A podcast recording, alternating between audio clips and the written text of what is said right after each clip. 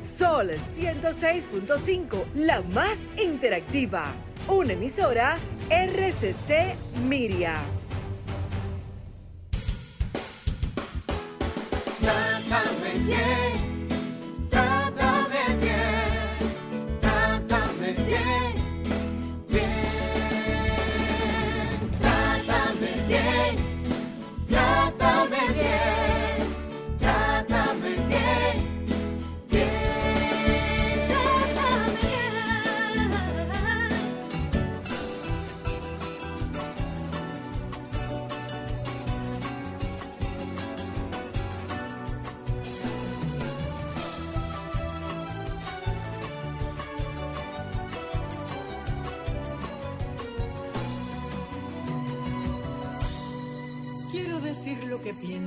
Lo que siento en lo profundo de mi ser como mujer.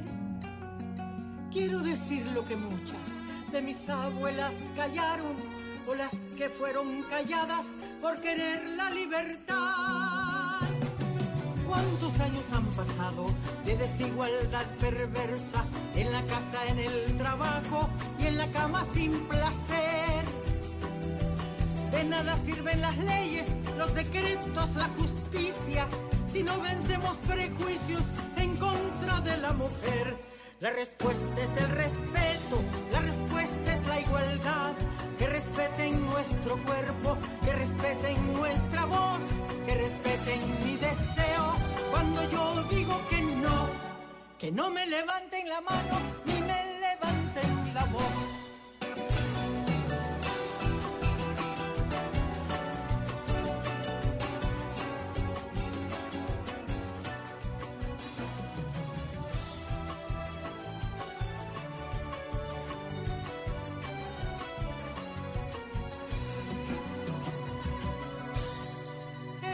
El micrófono, por favor, a nuestra invitada que también puede conectar su audio y su cámara.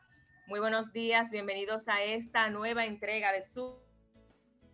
Bien, por supuesto, por la más interactiva, Sol 105. Excelente. Sí, conecté. Señores, gracias Jennifer Peguero. Buenos días.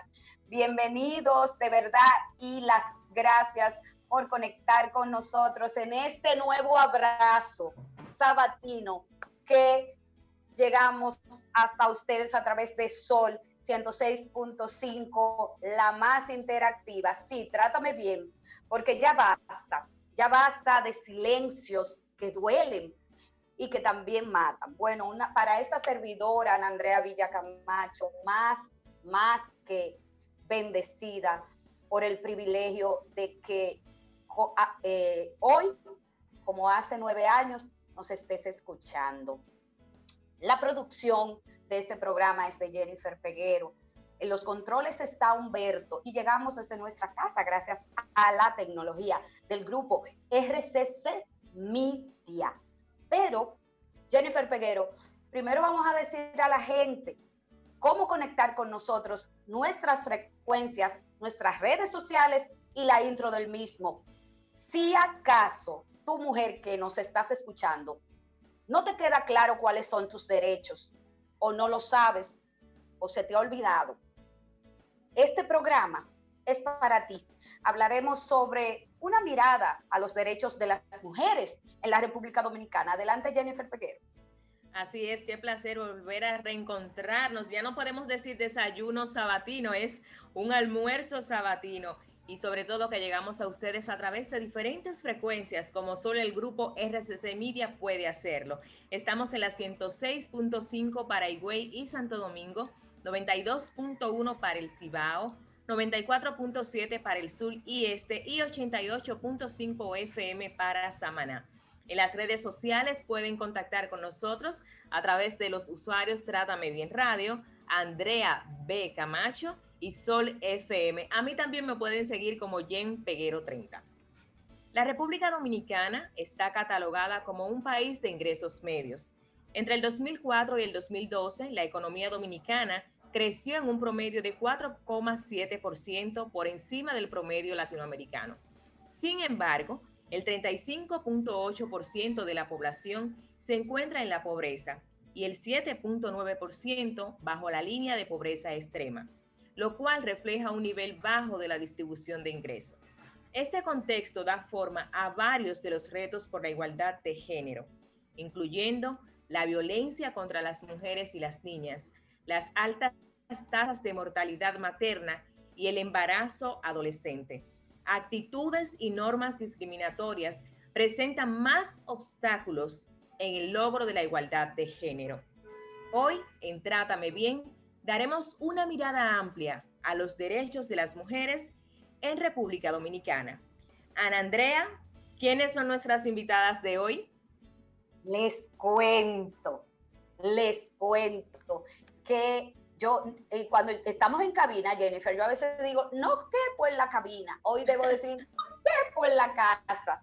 Nada más y nada menos que María Rosalba Díaz, procuradora fiscal, mujer que desde hace muchos años trabaja por los derechos, trabaja y estudia por los derechos de las mujeres. Y también otra amada mía y admirada mía, Susi Pola, abogada, feminista, a la cual este país le debe tanto. Y, ¿qué le digo?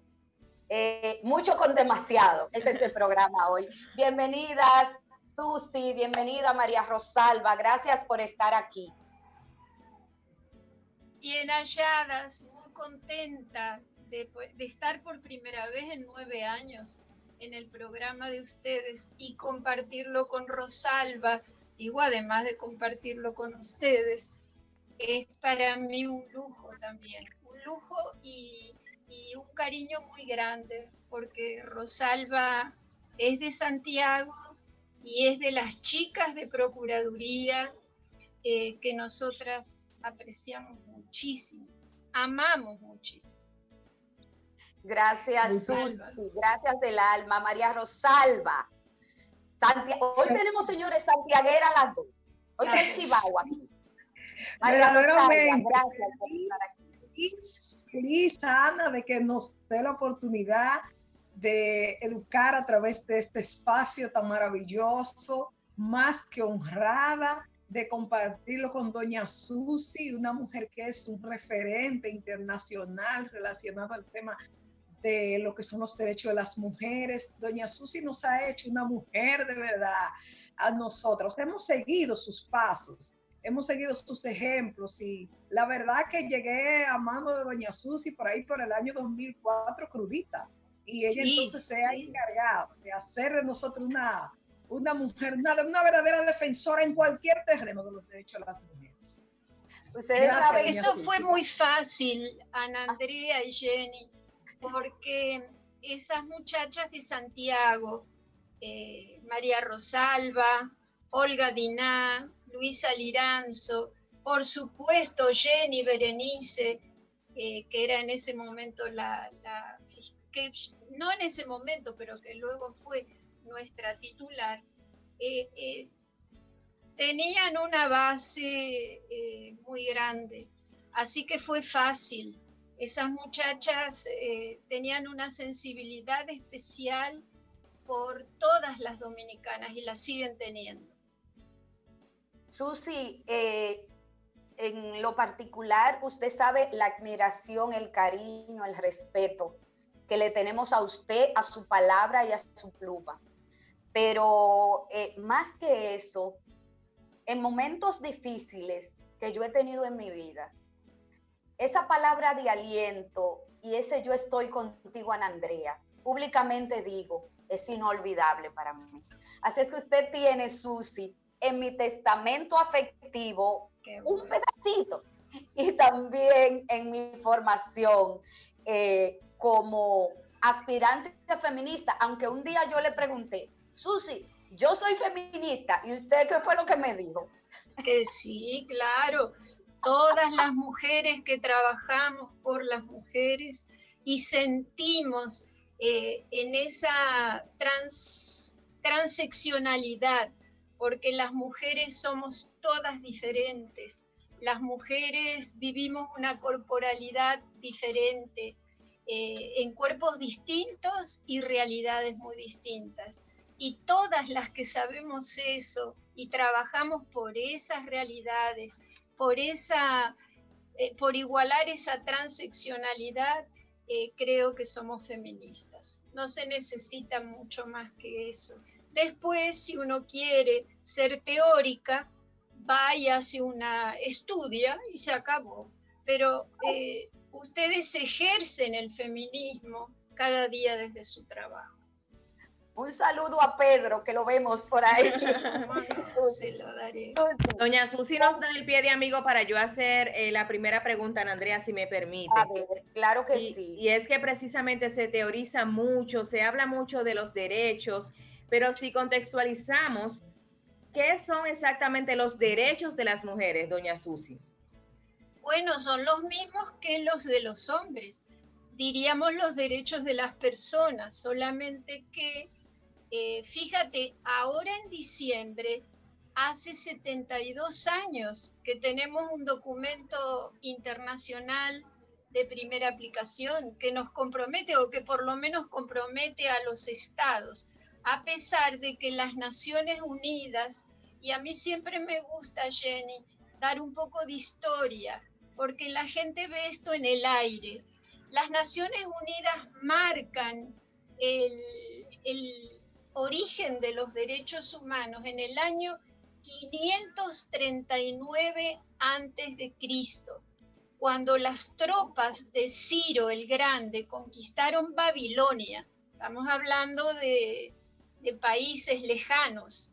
Ciro liberó a los esclavos y declaró que cualquier hombre en esa época, el lenguaje era exclusivo, cualquier hombre era libre de escoger la religión que quisiera y, estableció la racialidad igual. Todos los hombres eran iguales, no importaba la raza. Estos y otros preceptos los grabó en un cilindro que se llama el cilindro de Ciro, de barro, y esas disposiciones inspiran los cuatro primeros artículos de la Declaración actual de los Derechos Humanos. Esto es viejísimo, esto no es de ahora, pero está costado mucho trabajo para las personas, pero para las mujeres mucho más. Nosotras sabemos que vivimos en una cultura patriarcal que tiene de 4 a 7 mil años y esa cultura nos niega eh, la igualdad, la equidad, y la igualdad de oportunidades, porque nosotras no queremos ser iguales a los hombres, pero queremos que las diferencias sean consideradas para que los derechos que tenemos las personas por el solo hecho de nacer sean respetados. Y la historia de los derechos humanos tiene varios hitos.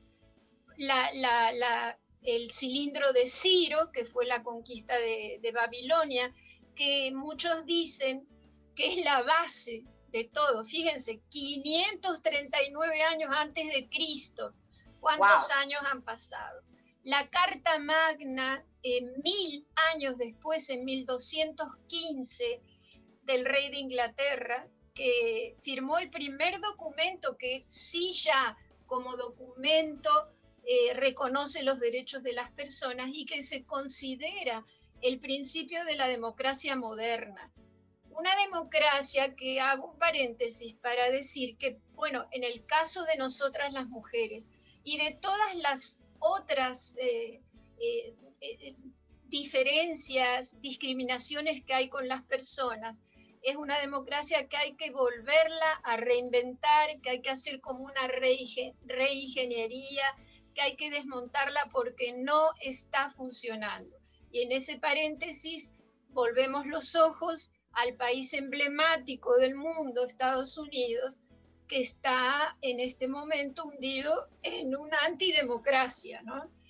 En 1776 fue la independencia de, Estados Unidos con la declaración de la independencia, que es primero que la Revolución Francesa.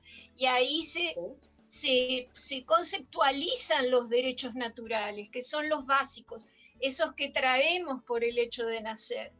En 1789 la Revolución Francesa vuelve a reafirmarlos, aunque acuérdense que en ese marco, Olimpia de Gouges eh, eh, también se manifiesta con los derechos de la ciudadana, porque es la primera vez que se hace un llamamiento al lenguaje eh, inclusivo y se pide que dentro de ese, ese famoso Declaración de los Derechos del Hombre y el Ciudadano que hace la Revolución Francesa, que se incluya a la ciudadana. Por eso la mataron, porque era algo demasiado avanzado. Y después que quizás otro hito lo, lo hizo Mahatma Gandhi en 1915, Debo decir que Mahatma Gandhi es reconocido como un hombre violento, él fue un agresor de su compañera, pero las personas, para que ustedes vean, podemos tener diferentes comportamientos y produjo realmente mucho para que las personas y los pueblos se, se salvaran y se pacificaran. Sin embargo, él mismo no pudo eh, contra, eh, eh, controlar su violencia. sí. una cosa, entonces históricamente vemos ese caminar tan difícil que nos, que nos ha tocado a las mujeres de manera histórica para reclamar, porque pareciéramos como que tenemos que reclamar derechos que usted nos ha, que nos ha dejado claro que lo tenemos como humanas por el hecho de nacer, pero parecería, Susi, que las mujeres eh, vivimos en una lucha eterna por el tema de la igualdad de género. Entonces, ¿cuáles son los derechos que más se, que, que más se nos vulneran eh, como sociedad y como sistema? Bueno, después de las, de la, del diseño de la mujer entre la Conferencia Internacional de la Mujer de México en el año 75 y Nairobi en el año 75. Ustedes saben que en México se declara el año de la mujer, pero además el diseño. La ONU dijo, no, vamos a usar 10 años para estudiar qué es lo que está pasando en el mundo con las mujeres. Y eh, se determina en Nairobi, 10 años después, que esta desigualdad produce esta desigualdad eh, produce una diferencia grande de poder que cuyo más grande, más visible eh, disfunción es la violencia contra las mujeres.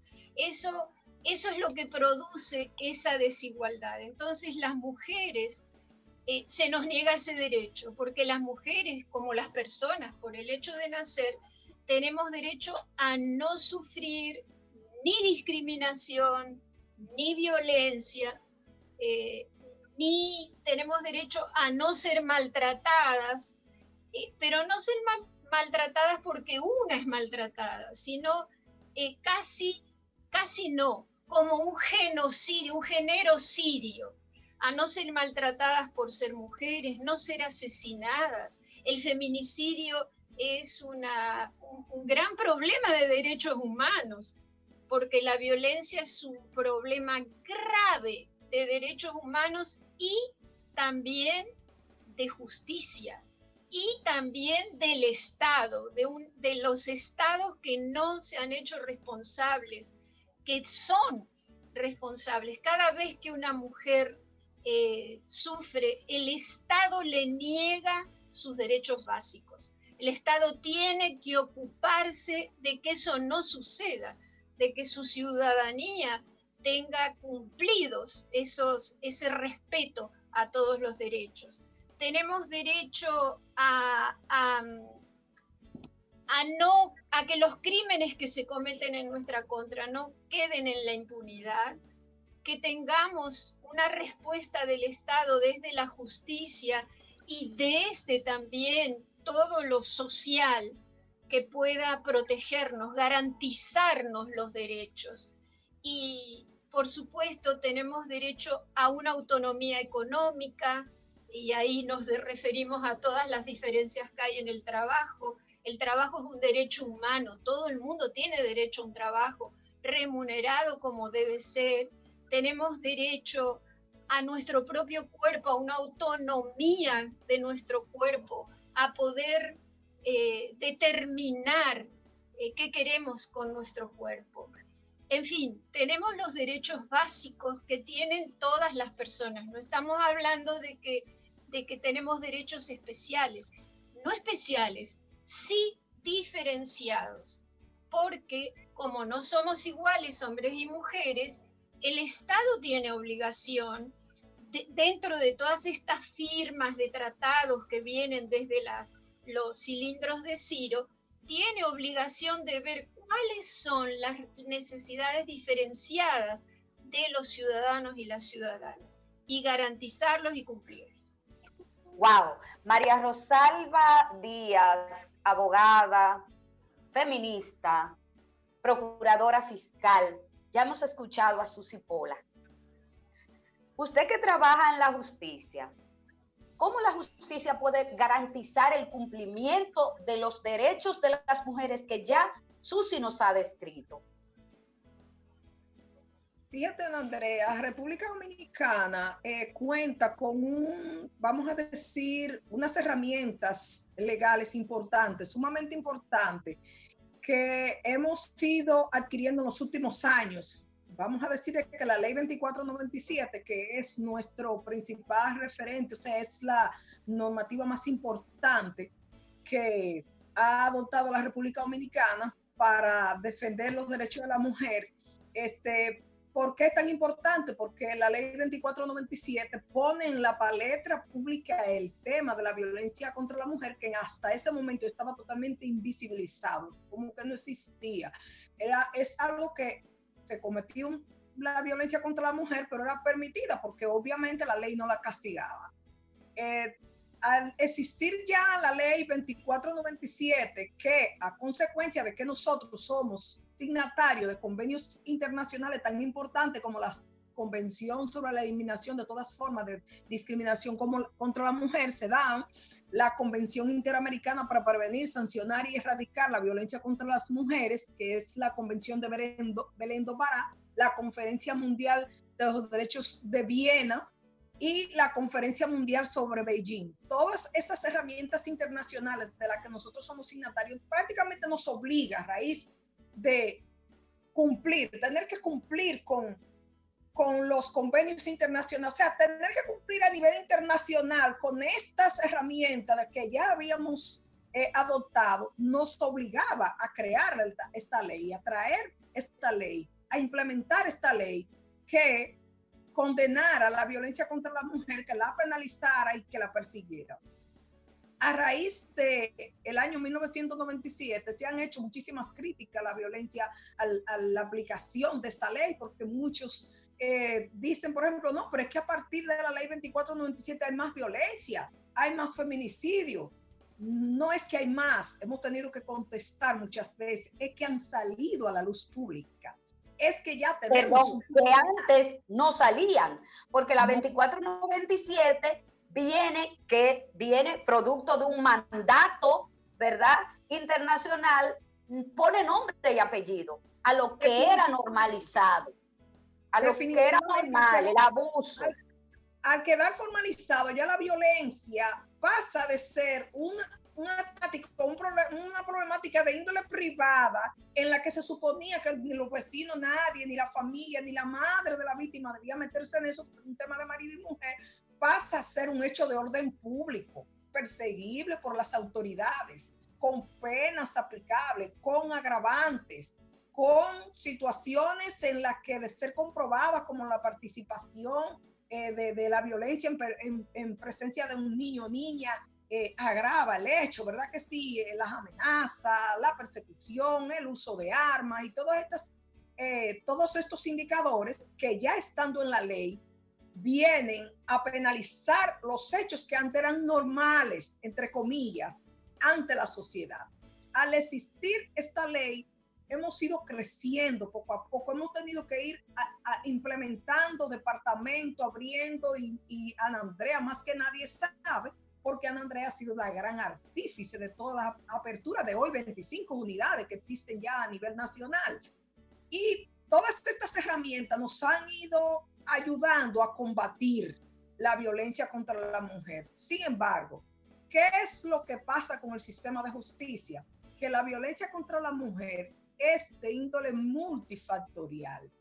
Ocurre por diversas causas y el Estado ha decidido aplicar una sola fórmula para el tema de la violencia, que es la de aplicar la ley 2497, cuando el Estado realmente debe comprometerse de manera integral a aportar al desarrollo de la mujer, porque una mujer sumisa es probablemente aquella mujer que no tiene las herramientas económicas para enfrentar la vida y tiene que permanecer bajo el yugo de su agresor en ocasiones porque no ha tenido oportunidad de prepararse. Probablemente es una chica que viene de haber sido abusada por un adulto, tiene un hijo, tiene una hija y la violencia que ya ella ha venido sufriendo desde niña, quizá en el, en el seno del hogar, se va perpetuando en su vida, en toda su vida. Entonces el Estado tiene que dar oportunidades a las mujeres, más allá del solo hecho de perseguir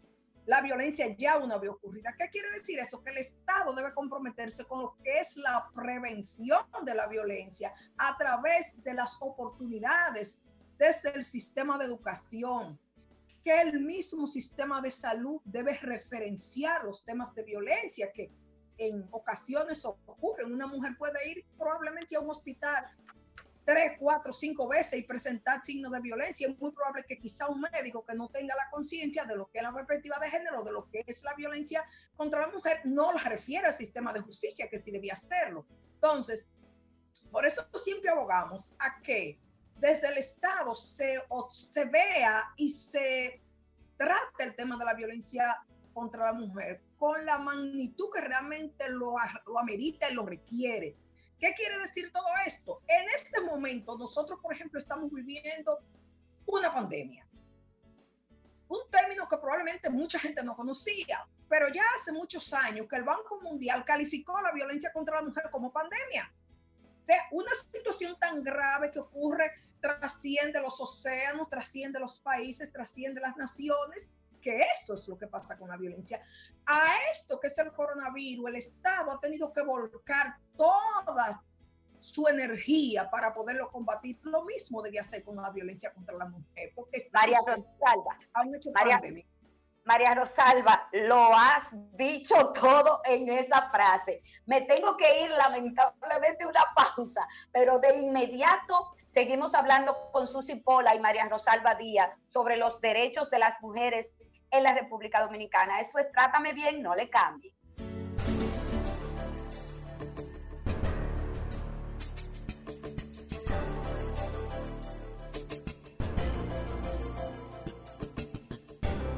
Trátame, bien. bien. Ella se ha cansado de tirar la toalla.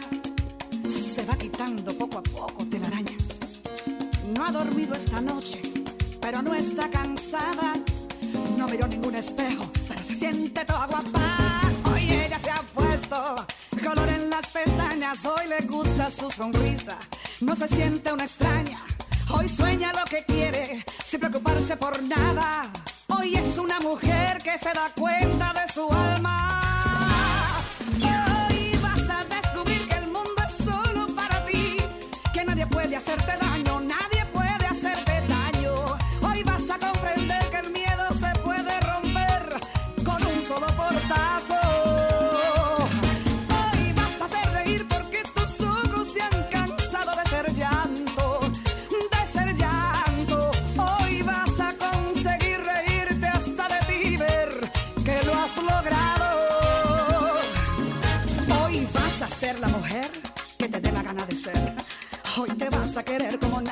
Sabido querer.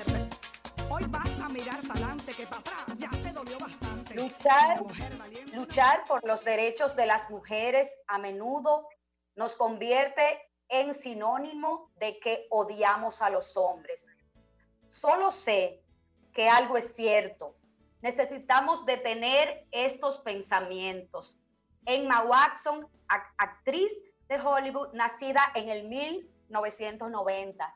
María Rosalba y Susi, ¿cuáles son los derechos a los que tiene una víctima, los que tiene una víctima de violencia machista?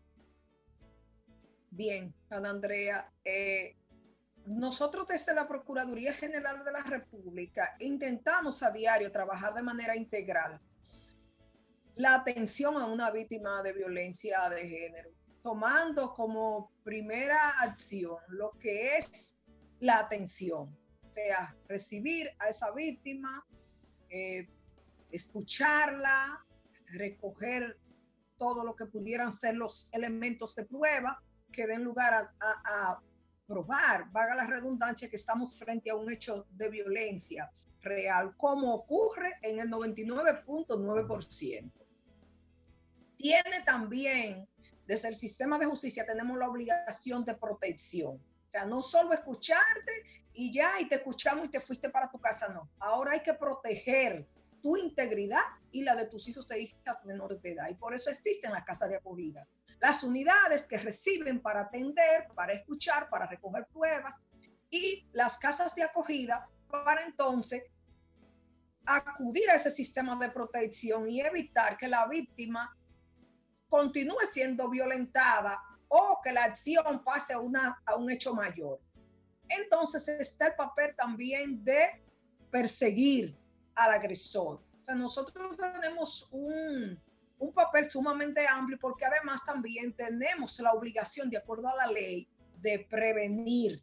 Y ahí es donde yo entiendo que se complica bastante para el sistema de justicia aplicar lo que es prevención, atención, protección y persecución.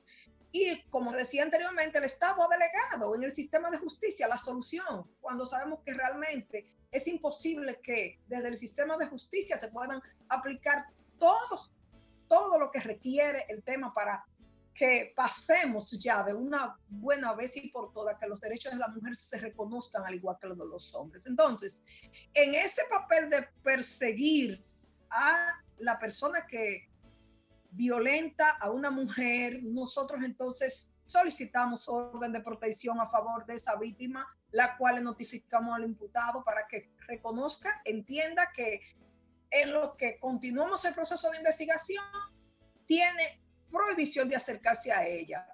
También desde la Procuraduría General de la República, desde cada unidad, se tiene la obligación de investigar si esa si ese agresor porta un arma de fuego. Si porta un arma de fuego, debe ser despojado inmediata, inmediatamente de esa arma. Eh, debe concluir el proceso de investigación y presentar ante la judicatura, o más bien, vamos a decir, judicializar, o como se dice comúnmente, someter a, la acción de la justicia a esa persona que ha violentado a una mujer. María eh, Rosalba, Perdón, María Rosalba, en ese proceso, antes de pasar a Susi, en ese proceso, dice nuestra normativa procesal penal que las víctimas tienen derecho en ese proceso penal que tú bien has descrito de recibir un trato digno y respetuoso, ser respetada en su intimidad, recibir la protección y seguridad desde el Estado y sus familiares, intervenir en el procedimiento conforme a lo establecido por la normativa, recurrir todos los actos que den por terminado el proceso, ser informadas en todo momento, óigame bien, ser informada, usted tiene derecho a ser informada en todo el proceso, antes y después del proceso, de sus derechos como víctima. Y también ser escuchada en cada decisión que implique la extinción o suspensión, o suspensión de una acción penal.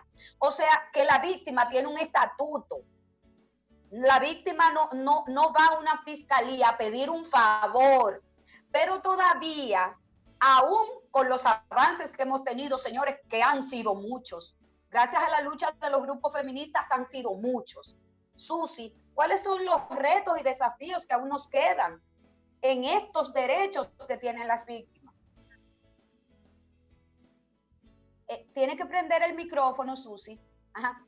Sí, en el caso específico de las víctimas, nosotros tenemos todavía el que tener el reconocimiento individualizado de esa víctima, esa corporalidad de esa víctima. Y a ver, me, me explico. Hay una tendencia cuando el Ministerio Público o cualquier agente en la justicia, policía, no entiende, no está entrenado a considerar que una víctima es una persona que viene totalmente apaleada, eh, pero ya no, hay víctimas que conocen sus derechos y vienen a pelear a la justicia. Y generalmente tenemos que entender la corporalidad de cada víctima. Eso es muy importante. Pero además a nosotros nos falta el, resarcimiento de esa víctima. El Estado ni se ha molestado siquiera, a pesar de que consta y hay un por ciento de la ley de armas o qué sé yo, en resarcir a una víctima. Y hay mujeres que por el solo hecho de mil pesos mueren, porque no pueden, no pueden trasladarse o no pueden esconderse. Si el resarcimiento es importante y también tenemos derecho, la víctima tiene derecho a que su caso sea registrado como es con la individualidad, con la interseccionalidad. Es una palabra que la van a oír mucho y la vamos a repetir mucho. ¿Por qué?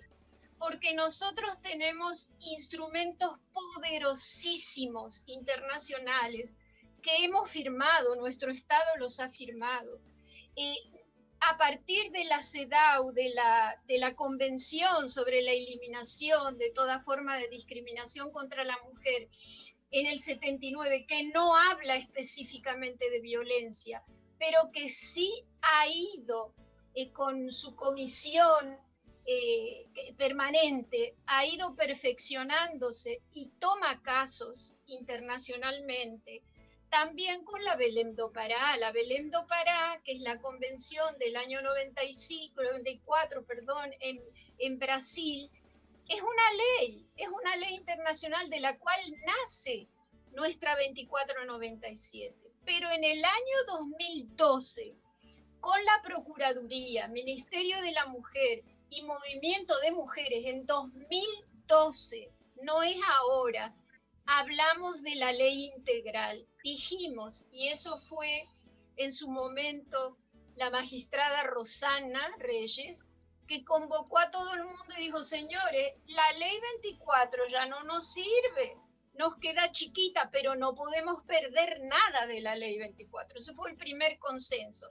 Y ahí entonces empezamos a trabajar sobre esa ley integral que ustedes han oído en la prensa en estos días y que tú estás en una foto muy linda con la magistrada Miriam Germán, eh, reclamando una perfección, en esa, una perfección y un consenso para esa ley integral que no es de ahora, señores. Las viejas tenemos que salir como las abuelitas a contar la historia, que es desde febrero de 2012. Ahí nos empezamos a reunir.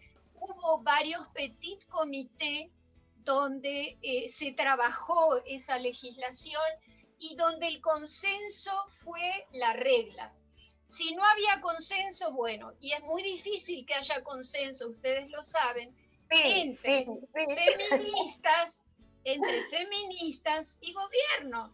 Pero yo creo que hay un buen grupo de mujeres organizadas que son capaces y también desde el gobierno de entender que el consenso es ganar, ganar.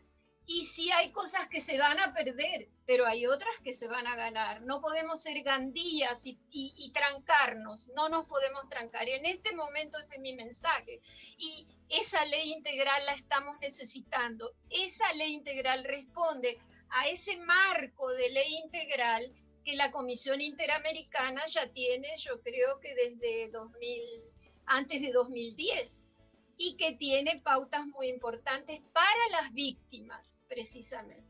Susi, estamos en un momento histórico. Sí. Eh, para, para llegar a ese consenso y tengo la firme convicción que la haremos, porque es una ley, una ley integral, la merecen las mujeres, Las mujeres se merecen desde el Estado y la sociedad civil una ley que responda a sus necesidades, que respondan a las cosas que la 2497 vino, por supuesto, a salvar, pero que la vida ha cambiado mucho desde ahí. Y yo tengo, María Rosalba y Susi, repito, la firme esperanza de que lo vamos a lograr. Por, por las mujeres lo vamos a lograr. Me voy a la segunda pausa, Susi y María Rosalba. Volvemos de inmediato con este tema tan interesante. Hablamos del derecho de las mujeres aquí en Trátame Bien. Aquí se falla.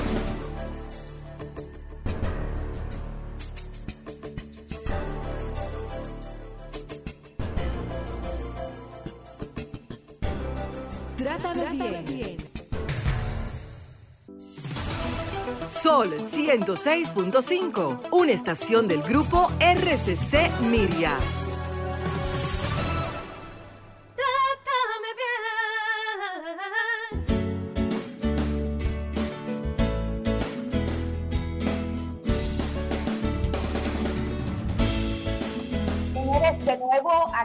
María Rosalba Díaz los derechos de las mujeres, los derechos de las mujeres en este momento. ¿Cuál es tu mensaje, tú como mujer luchadora desde hace tantos años, por estos derechos que tenemos las humanas?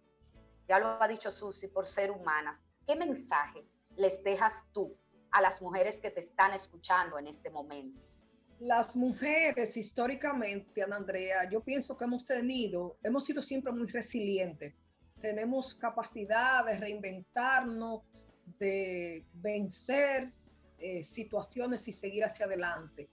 Pienso que cruzarse de brazos nunca será la mejor eh, opción, nunca será, no la mejor opción, no, no, eso no debe ser una opción, cruzarse de brazos. Tenemos que seguir, tenemos que seguir luchando por esos derechos, tenemos que seguir luchando por esos derechos que decía doña Sucia al inicio, no son extraordinarios, son sencillamente derechos que por el, por el simple hecho de yo ser un ser humano están ahí a mi favor y que deben hacerse valer.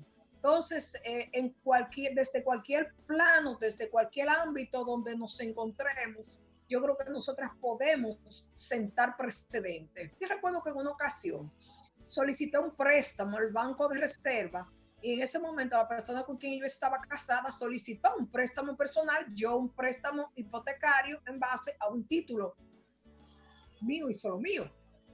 Eh, la persona que mi esposo, mi ex esposo solicitó ese préstamo también, pero de un monto mayor. Y el de él era personal, el mío era hipotecario.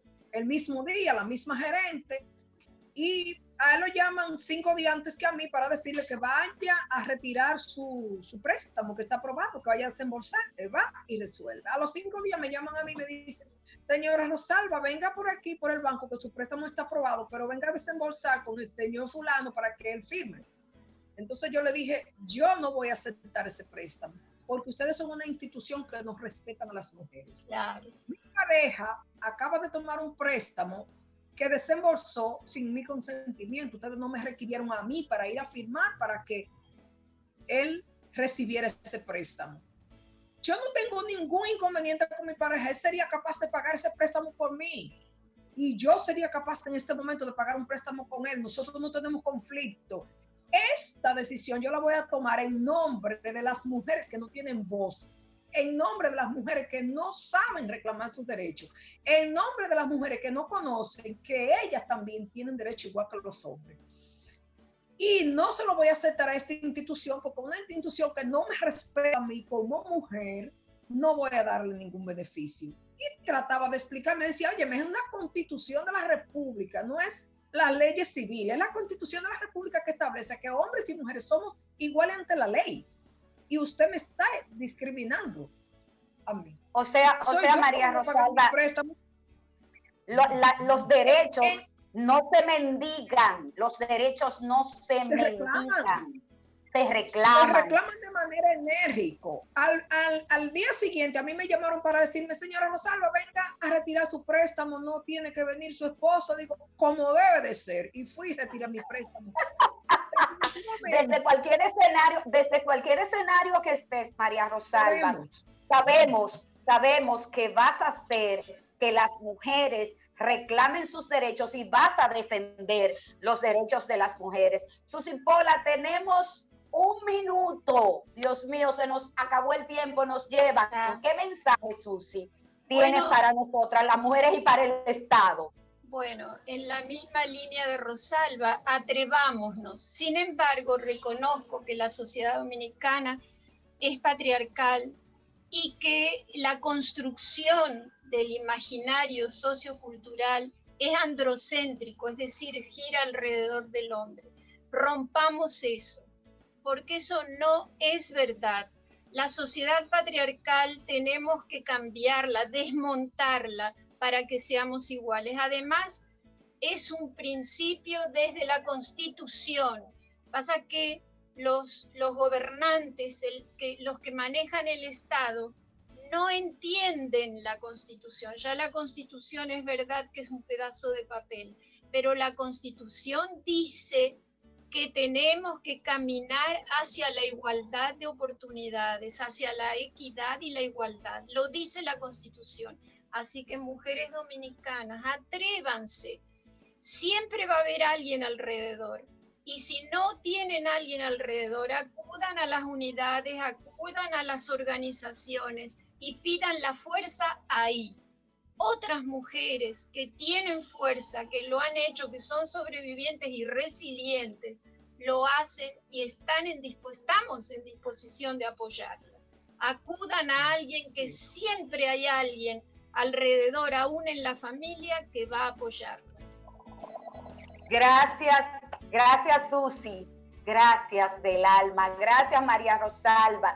Señores, hoy hemos tenido el lujo y el privilegio de escuchar a dos grandes mujeres, dos grandes feministas, dos grandes luchadoras por los derechos nuestros. Así es que gracias de nuevo y enhorabuena. Un abrazo para todos ustedes. Nos reencontramos. Un beso, Susi. Un besazo, María Rosalba. Nos encontramos ustedes y nosotros la semana que viene en otro espacio. Trátame bien. Sean felices. Bye bye. Trátame bien